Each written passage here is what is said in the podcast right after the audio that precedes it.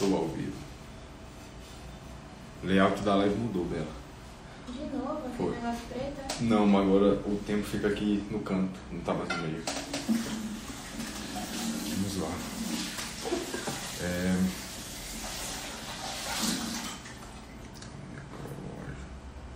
E aí pessoal, boa noite, vão entrando aí. Tá bom? Esperar 30 segundinhos. 30 segundos também é foda. Esperar um minuto pra vocês entrarem. ela vai dando um oi pra todo mundo, quando já passou 3 minutos. Olha o Rogério aí. Ai, ai. Danilão. Arthur Pontes. Bora, João. Como é que você tá, meu irmão? Muito bom. Ana Clara. Não vou dizer que você tá dizendo aí não, Arthur, porque essa lá vai ficar salva. História de ontem. Então, pessoal, vou falar um pouco sobre necrológio e plano vital, tá bom? É, isso aqui vai ser em parte um pouco daquela live que eu fiz no perfil anterior, em parte uma nova live, vai ter coisas que eu nunca falei por aqui, né? E quem quiser perguntar qualquer coisa relacionada a esse tema, tem essa caixa de perguntas que você já sabe, perguntem aqui, e eu vou responder. Bora, Gabriel! Já tô por Natal, meu irmão, beleza? Então, o primeiro ponto que eu pensei assim, para nós começarmos esse conteúdo né, de plano vital e necrológico, é, é pela seguinte questão: plano vital. Vocês observem que a nossa vida sente em vários lugares diferentes. Tá certo? O que, é que eu quero dizer por isso? Basicamente, em alguns momentos, a gente está sentindo fome. A fome por nós é sentida em um certo lugar. Às vezes aqui na barriga, às vezes aqui na cabeça, né? a vontade de comer uma coisa bem específica. Mas não, às vezes a gente está sentindo sede, está com a garganta seca. Às vezes a gente está sentindo tristeza, que é uma coisa mais difusa, né? uma espécie de fardo da vida, de forma geral, sobre você, sobre seus ombros. Às vezes a gente está sentindo felicidade, que é um movimento bem externo. Caramba, tem vontade de pular, de saltar, de, de falar muito, de, de comemorar. Então a gente tem muitos, muitos movimentos interiores. Tá bom? E eles provêm de muitos lugares diferentes. Por que eu estou falando isso aqui? É porque que neste ponto tem muita gente que passa a vida inteira atendendo a coisas que estão no círculo mais imediato. Disso que eu acabei de descrever.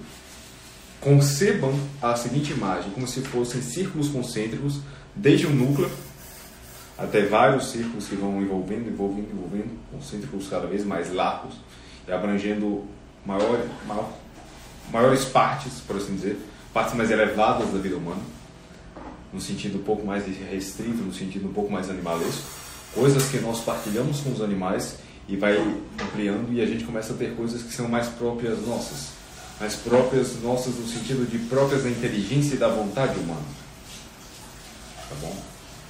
De modo que se a coisa é vista e julgada da seguinte forma, olha, eu estou aqui, você está aí na sua, na sua casa, né, também ouvindo pelo seu celular, e a gente está com fome. certo? Então vamos comer. A gente vai comer aqui uma refeição, acabei de comer no propósito. né? E bem, estou satisfeito. Aí eu vou passear aqui entre algumas atividades, eu vou assistir uma TV, eu vou assistir uma aula do COF, né, que deve estar acontecendo agora. Infelizmente peguei a aula, uma hora da aula do COF, eu vou ler um livro, vou lavar uma louça, vou fazer qualquer coisa. E depois vai me surgir outra necessidade, vou sentir vontade de beber água, vou sentir vontade de dormir. E eu vou e cedo essa pressão animal, essa pressão biológica, para você dizer. Paro tudo para ir beber água, paro tudo para ir dormir, paro tudo para ir descansar, paro tudo para ir comer. Então há pessoas que conduzem as suas vidas de modo que elas alternam entre essa, esse atender, esse regime de atendimento, por assim dizer, né? essa, esse atender dessas demandas mais comuns, mais ordinárias, né? e posteriormente ficar se distraindo com inúmeras atividades sem sentido em em sucessão, tá certo? Então, você se satisfez por algum modo, está alimentado, bebeu água direitinho, está hidratado, está morando numa casa, está seguro, não está morando no meio da rua, tem onde morar, sabe que amanhã vai continuar tentando morar, a casa não vai desaparecer.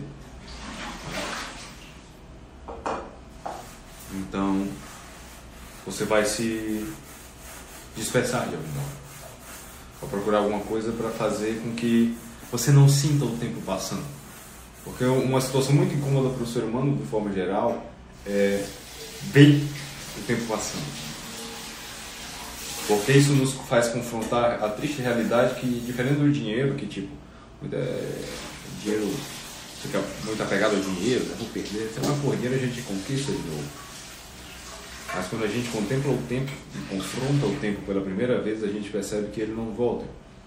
Esses instantes que eu estou falando aqui com vocês não voltam. Esses instantes em que vocês estão me ouvindo aqui não voltam. Esses instantes que vocês passaram fazendo quaisquer coisas não voltam.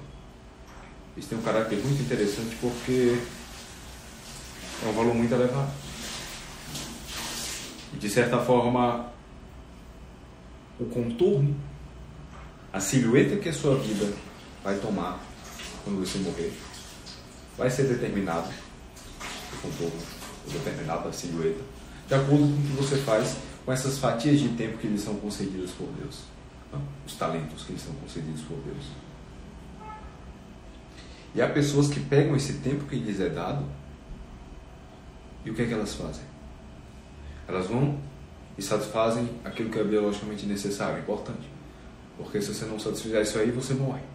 Por isso que é, é, é tão evidente a, a, demanda por dinheiro, a demanda por um sucesso financeiro, de algum modo.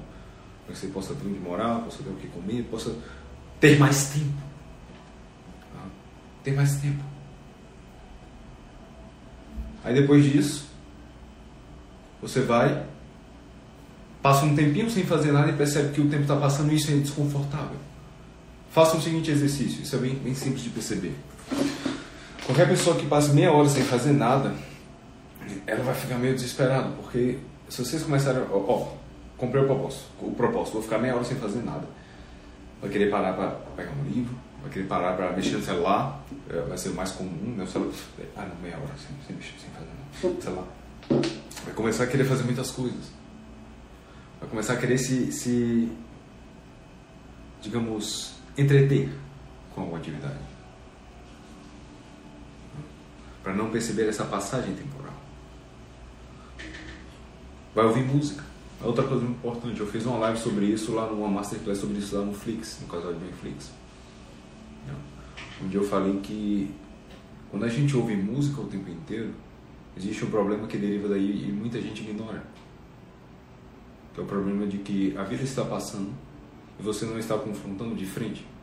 No momento que você deveria estar atento a ela, você fica curtindo a música num transe, ah, tá viajando aqui ouvindo a música e fica viajando e pensando muitas coisas. E a sua vida concreta que está aqui diante de você, demandando você nos estudos, no trabalho, na atenção à família, no, num, num cara ali na rua que é um miserável que precisava de ajuda, de algum modo, precisava de um olhar atento, de esmola, qualquer coisa do gênero. A sua própria vida espiritual, tudo isso lhe, lhe confoca, lhe puxa para você dedicar fatias da sua vida a isso, você esquece, ignora absolutamente. Então, o primeiro exercício que eu gostaria de propor a vocês é sintam a vida de vocês passando. E não me digam que, ah, vou perder meia hora do meu dia. Vá pra merda, né? pelo amor de Deus. Vá pra merda. A gente gasta dias e dias e dias em nossas vidas, se vocês somarem, fazendo coisas completamente inúteis, completamente infrutíferas, inférteis. Então, isso, o ócio, é muito importante. Ele põe as coisas no lugar. Ele põe os nossos olhos nos lugares que realmente importam. A nossa vida tem uma característica interessante de que ela, ela como se pulsasse. Pá, pá, pá. E os problemas e as situações que nós estamos passando no instante, se a gente ficar sempre ocupado disperso, ouvindo música, a gente não presta atenção nessas coisas e vai levando elas com a barriga, como quem não percebe a vida que está passando. Mas não sempre existe uma resposta muito mais personalíssima, muito mais pessoal, que provém de um centro de personalidade muito mais intenso. Que não, não vou passar por aqui despercebido. Quem passa despercebido por aqui são os animais. Atenção à virtude do homem, do ser humano. Eu vou ficar atento aqui a cada detalhe da minha vida. E isso aqui entra aquela história da narrativa. Então fiquem com isso aqui na cabeça que eu falei até então, porque a, a, o itinerário dessa live não está muito retinho. Eu vou fazer alguns retornos. Então eu falei da, dos movimentos concêntricos, tá certo? As preocupações mais imediatas e mais biológicas e preocupações de, de grau maior, de grau mais humano, intelectual e voluntário, propriamente dito, no sentido de proveniente da vontade. Fiquem com isso na cabeça. Falei agora sobre narrativa, um elemento de narrativa. Então a gente percebe que a substância da vida humana, isso aí já está tá batido. Todo mundo já ouviu isso aí em algum momento. A substância da vida humana é uma narrativa. Vai ficar salvo, pessoal. Todas as lives que eu faço semanais, elas são salvas. É para vocês mesmo consumirem e meditarem. Então, vocês vão contar uma história com os dias, as horas e o tempo que lhe é concedido, que lhe, que lhe é dado. O que, que você vai fazer com isso? Você acordou, suponho que hoje é domingo, amanhã. Você acordou de manhã. Você tem um dia, supostamente um dia inteiro pela frente, caso não morra. Você vai passar desapercebido pelo dia, que nem um animal, vai passar atento, presente, exercendo a virtude, a, a, exercendo a virtude da presença, estando presente diante do, do seu amado, da sua amada. A polícia da situação fiquei dispersa agora, brilhou aqui. Do seu amado, da sua amada, diante dos estudos, diante da religião, vai à missa, qualquer coisa do gênero, vai ficar atento. Vai ficar atento às demandas e ao que falam os membros da família no encontro que ocorre normalmente no fim de semana. Vai ficar atento a tudo. E ver o que aquilo ali está comunicando para você. Não passar desatento pela vida. Então a gente tem esse elemento de contar uma narrativa, de contar uma história. O professor Olavo diz que o homem ele é coautor da criação. Isso aqui é um negócio interessante. Coautor da criação não é pouca coisa. A gente não tem a, a mesma dignidade de uma formiga. Não é tipo uma formiguinha por aqui, não, tanto faz, tanto fez. Obviamente ela tem lá sua importância, mas pô, compare a gente. Coautor da criação. A gente é capaz de contar uma história, de criar alguma coisa, de rearranjar os elementos das nossas circunstâncias e extrair a partir daí uma biografia, extrair a partir daí uma personalidade sólida, bem formada, capaz de estar presente, capaz de dizer eu, princípio de autoridade, capaz de estar sob o controle da própria vida e não um mero vitimismo, não sendo arrebatado, sendo joguete das circunstâncias, como diria o, o Antônio Sertianjo. E ao mesmo tempo que existe a vida individual de cada qual, existe. Porque, por exemplo, cada um de vocês pode contar a vida de vocês. E conta aí, por exemplo, Nick Munhoz, como é que foi o seu dia hoje? Ah, eu fiz tal coisa, eu acordei, eu tomei café da manhã, bebi, pom, pom. Maria Amélia M, o que, que você fez hoje? Ah, eu tomei, acordei, tomei café da manhã, tomei banho, fui treinar, fui não sei o que, li um livro. A gente é capaz de contar a narrativa diária. A gente retém aquilo que é essencial dela, extrai os acidentes e apresenta ao outro de forma narrativa. A gente só apreende vidas humanas de forma narrativa. Eu vou usar isso em outra live. Lembrem-se disso aqui quem estiver assistindo. E ao mesmo tempo que existe a nossa vida individual, passando o tempo, ocorrendo o tempo, é, existe. O ring light aqui desligou, pessoal. Daqui a pouco vai ligar de novo. Ao mesmo tempo que existe isso, existe. Nossa, que bombada de luz na cara. É, Tá vendo? Tudo certinho? Tá. Primeiro. Obrigado. Existe a narrativa divina. E o que é a narrativa divina?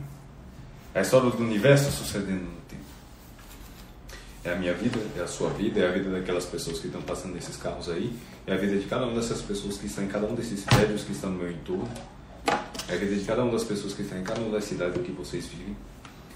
É, por exemplo, uma areia que cai de uma montanha, uma nova montanha que se forma por meio da ação dos ventos. É um peixe que é comido ali no mar por um tubarão.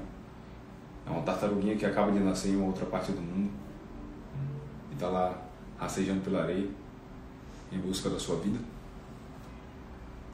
Então, a simultaneidade de todos esses instantes é a narrativa divina.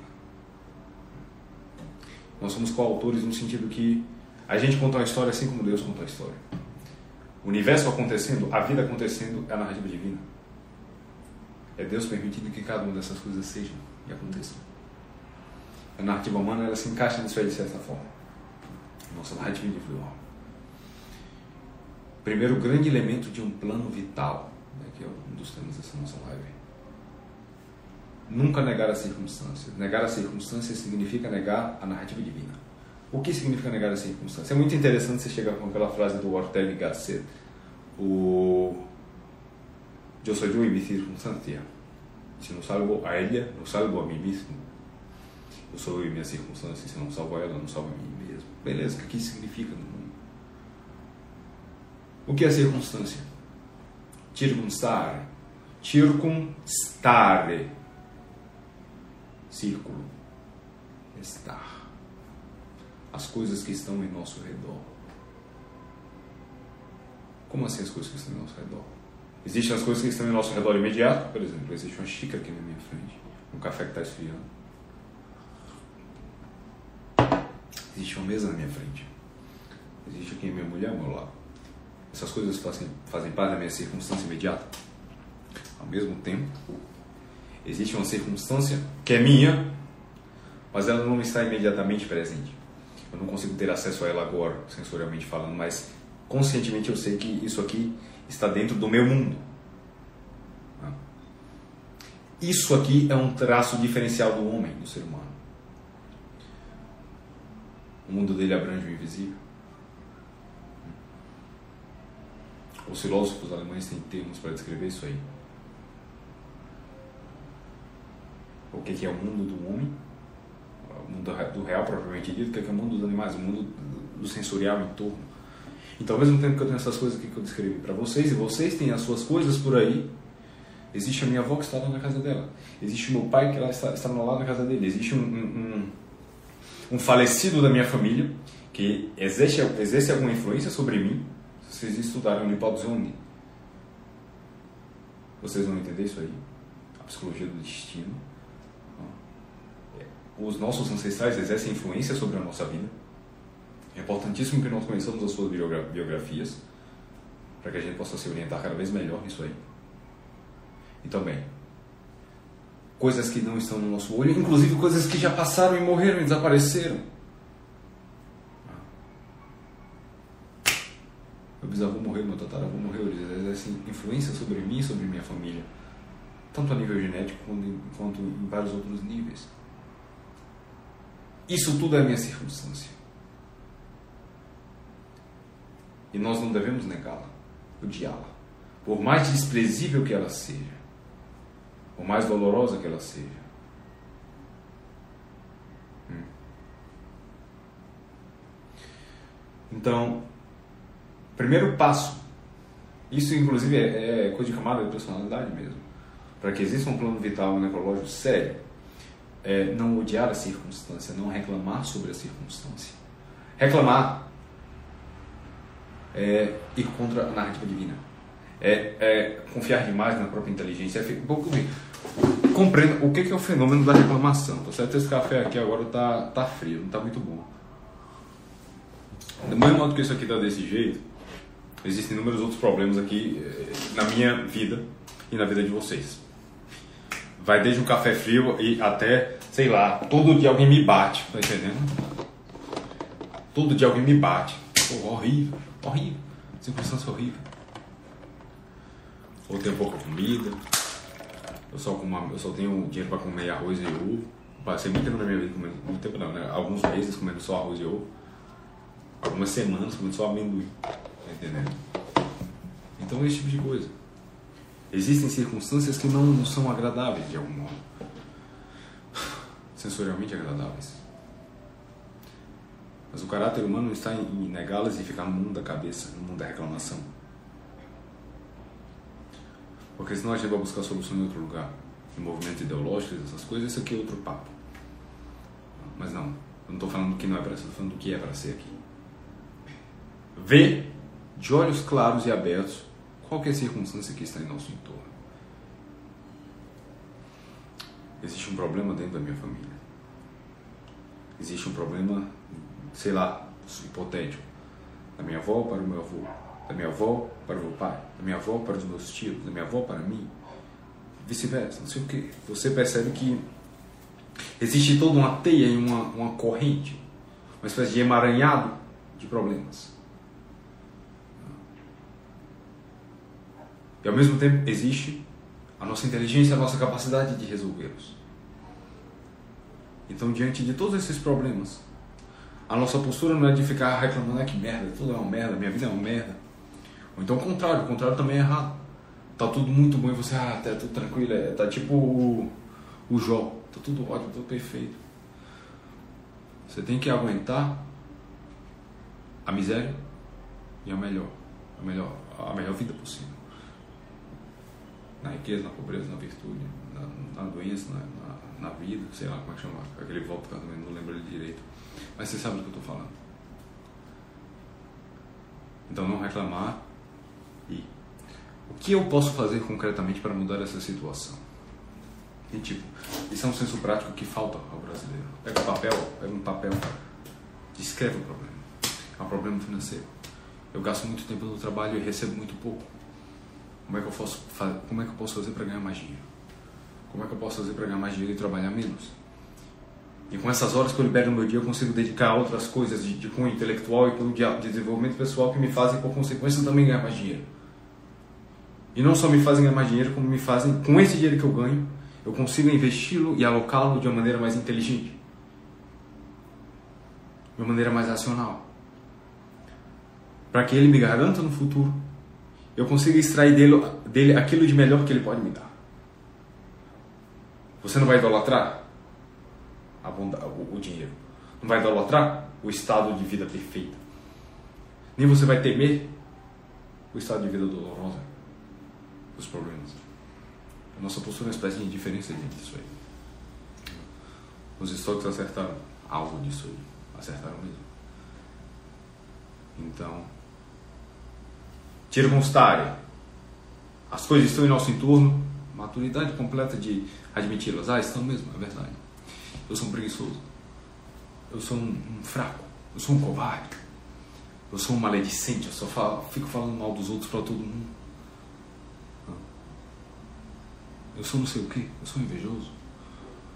Admitir as coisas tais quais elas são. Eu sou um libidinoso. Eu fico querendo transar o tempo inteiro. Eu sou um sensual. Um sensual sou um viciado em pornografia, um punheteiro, sei lá. Admitir, sem meias palavras, qual que é a realidade problemática, tanto interna quanto externa. É só isso que nos dá ferramentas para mudá-la de algum modo, para operar sobre ela de algum modo. Algo do problema que a gente confronta, enfrenta hoje em dia é não querer dar nome às coisas com clareza. É querer ficar muito no mundinho da cabeça. Ah, não, não é, não é bem um vício, um vício é que eu estou simplesmente conhecendo meu corpo, não sei o que. É, cara, se você para pensar, você percebe que aquilo é uma coisa muito animalesca.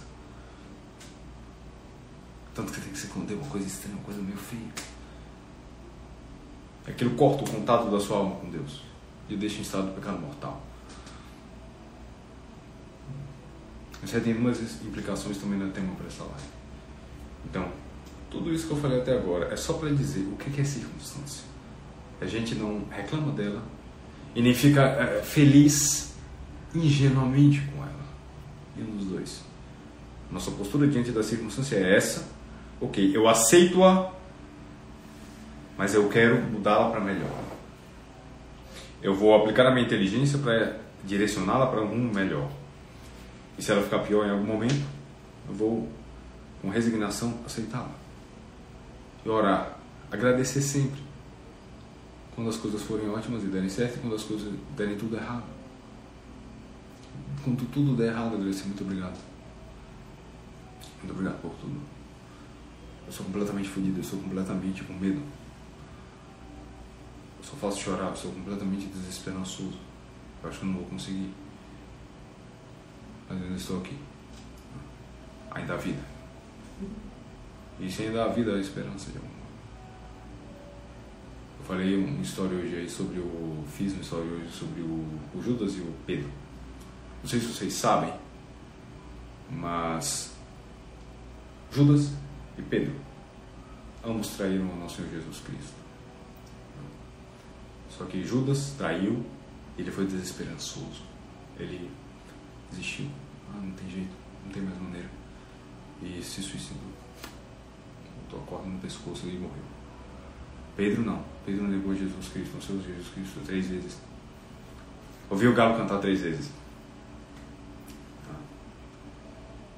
E ele se atentou. Ele tomou espanto. Pá, caralho! Quando a gente admite a verdade das circunstâncias, a gente também tem o espanto, porque vê quão merda nós somos enquanto. A, gente reclamão, infantil, todo tipo de coisa. A gente se espanta, caramba. Eu estava no estado meio extasiado, ouvindo música e vivendo, assistindo série, passeando pela vida, com uma faca quente na manteiga sem perceber o que as coisas me comunicavam.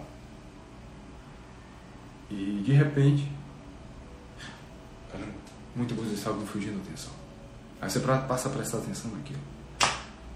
Como posso resolver esses problemas? Aí entra a parte do plano vital necrológico. Tudo isso é só para chegar nisso aqui, pessoal. Plano vital parte da seguinte consciência: nós temos o tempo, nós temos a vida, nós temos o tempo que se decorre. O que, que a gente tem que fazer?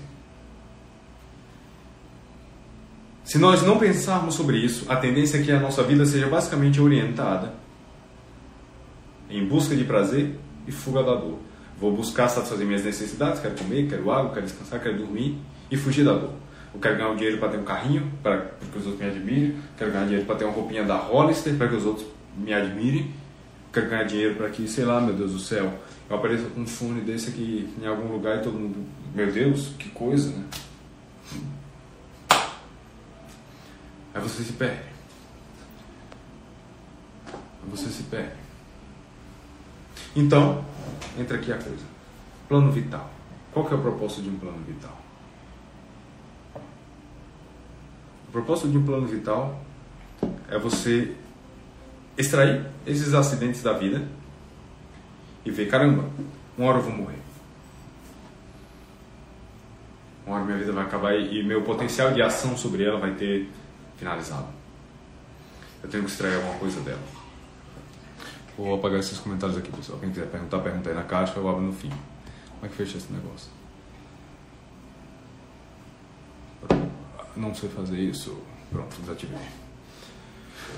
Continuando. É... Você se confronta com sua própria morte e, e, e tenha como hipótese a seguinte situação: Eu, Lucas, morri. Vai lá. Suponho que minha vida teria se realizado. Que hoje, o que você concebe por uma vida realizada, você teria alcançado. Tem gente que vai conceber por vida idealizada, como já falei, uma piada dizer várias vezes. Ah, eu quero ter um cachorro, quero ter uma casa, quero ter um salário bom. Quero... É, minha filha, você é um bom animal, tá certo? Qualquer bom animal consegue sair. Qualquer bom animal consegue sair. Ou não? Eu quero alcançar a sabedoria. Eu quero alcançar a nobreza. Eu quero alcançar a prosperidade. Ter a inteligência aplicada à criação de bons bens e serviços que melhorem a vida das pessoas que eleve o nível da vida das pessoas e diminua o coeficiente de sofrimento inevitável desse mundo, permitindo que elas consigam por mais tempo e mais delongadamente atentar às coisas que realmente importam e se dedicar verdadeiramente a elas. Ah, uma vida de busca da sabedoria. É uma vida de pessoa, da pessoa que fazia, tinha, gostava muito de estudar literatura. Ela deu contribuições à literatura universal de algum modo. Mas também ela era uma profissional, ou sei lá, era uma mãe, era uma dona de casa. Ela conseguiu fazer um seio familiar forte o suficiente para que ele ecoasse pelos séculos dos séculos ao longo da história. Continuando, o germe daquilo que morreria em uma geração, duas gerações. Por meio de uma atenção e um olhar direcionado, um olhar atencioso. Não. Fulano, fulano realizou uma grande profissão, o outro fulano foi um grande esportista, o outro fulano foi um grande nobre, era uma pessoa que ajudava todas as outras gratuitamente. A vida dele era se gastar em ajuda aos outros, servi-los, ajudá-los, melhorar a vida deles, fazer com que eles passassem de um patamar de uma vida inferior a um patamar superior, uma vida mais completa. Uma vida mais a palavra é bem complexa, mas uma vida mais elaborada, mais sofisticada, mais à altura do que a vida humana propriamente dita. Pois bem, esse é o exercício do necrológico. Vocês vão se confrontar com a própria morte. Eu queria ter realizado aquilo, eu queria ter realizado aquilo outro, eu queria ter realizado aquilo outro. Eu queria ter casado, eu gostaria de ter tido uma família.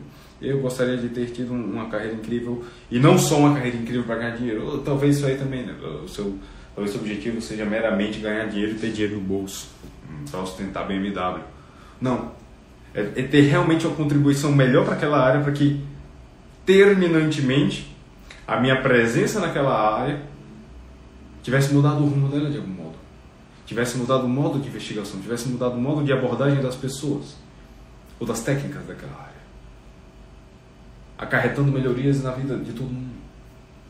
Acarretando melhorias técnicas. Então, esse é o exercício necrológico. Você vai ter um ideal. Esse, esse, isso é o que o Ortega chamava de eu. No eu sou eu e minha circunstância. Vai ter um ideal. É, essa live já passou do tempo, tá certo? Era pra ser 15 minutos, 20 no máximo, já está em 32, mas foda-se, vai, vai ser quando eu quiser agora. Agora, porque eu, eu, eu acabei me, me delongando mais do que eu deveria na, na explicação sobre a circunstância.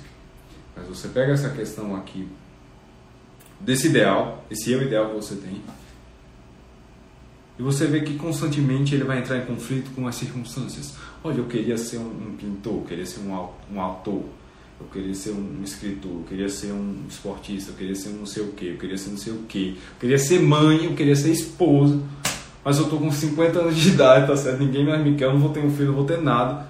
Ok. Então, a tristeza será o resultado?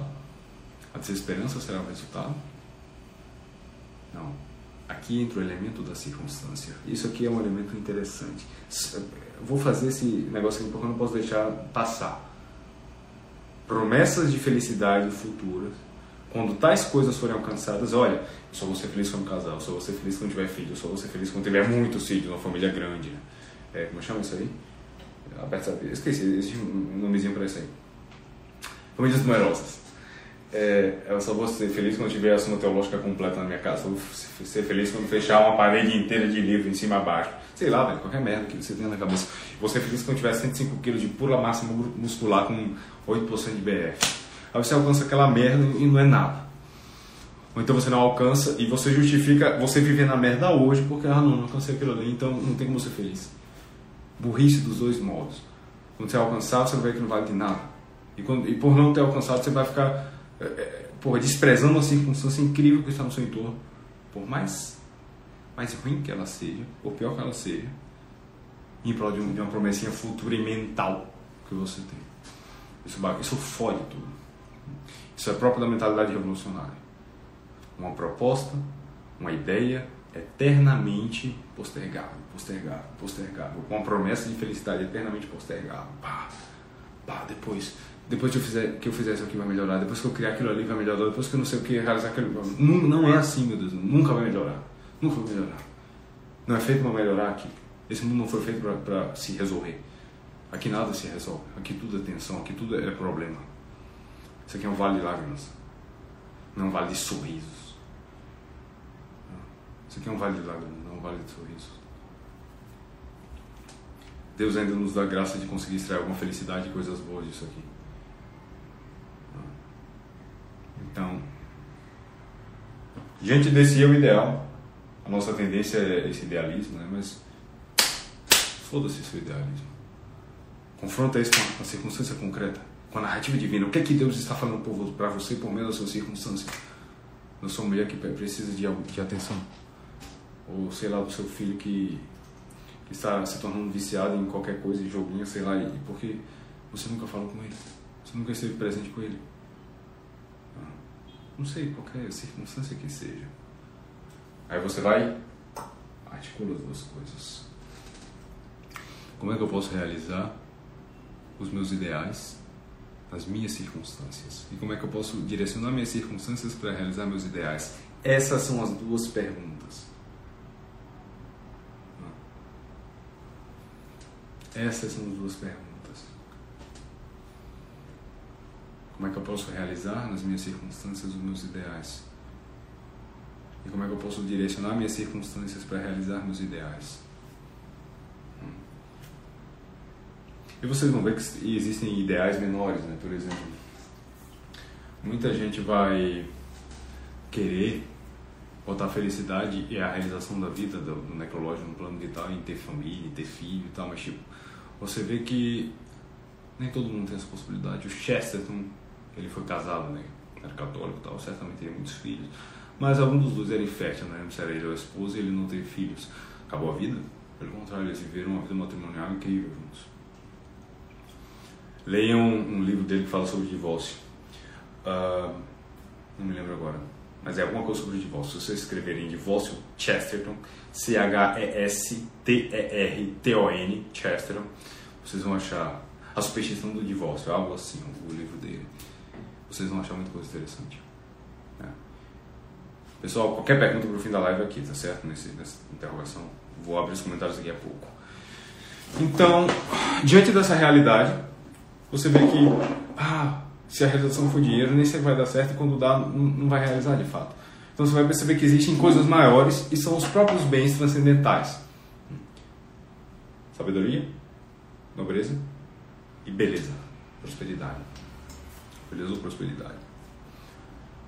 É basicamente é você ser uma pessoa boa, é você ter benevolência, é você fazer o bem, é você praticar a religião direitinho, é você estar presente nas suas circunstâncias, é você buscar realizar aqueles seus ideais que você tinha de vida. E tipo, profissão é uma coisa interessante porque é uma promessa muito recente. Né?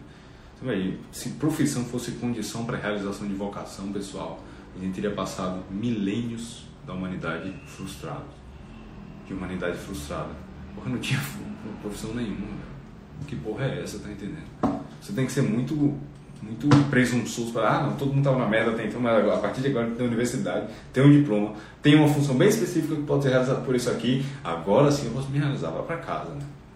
Pelo amor de Deus plano vital. Plano vital e necrológico. Articular isso com as circunstâncias e ó, acabou. A vida se torna uma delícia. Uma delícia. Abre os comentários e falem à vontade que vocês quiserem. Se quiser me xingar, o que vocês quiserem fazer, façam.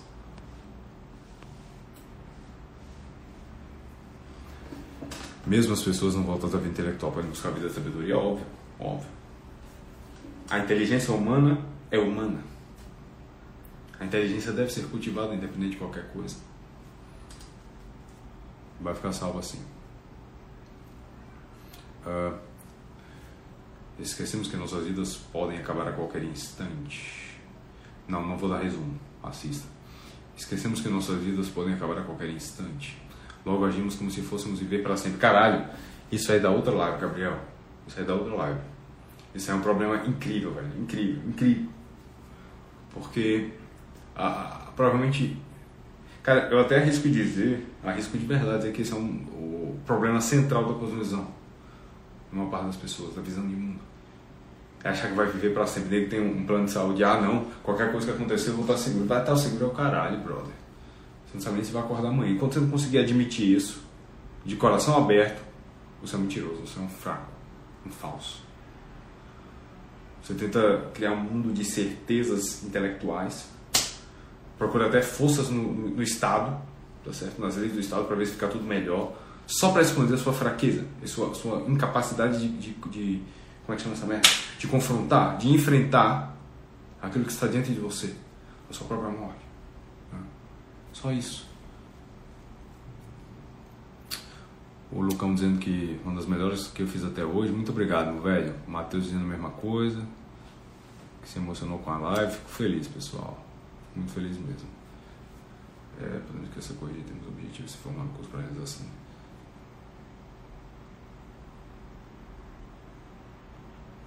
É, alguma literatura sobre sabedoria, nobreza e prosperidade. Isso aí é, eu posso falar sobre isso em outra live.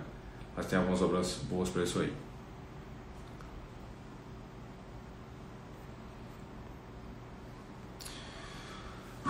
Última pergunta que eu vou responder. É R. Calistef. Como não deixar a vida ser levada somente pelo acordar, trabalhar, estudar e dormir? Boa, boa. Mas fazendo três coisas simples.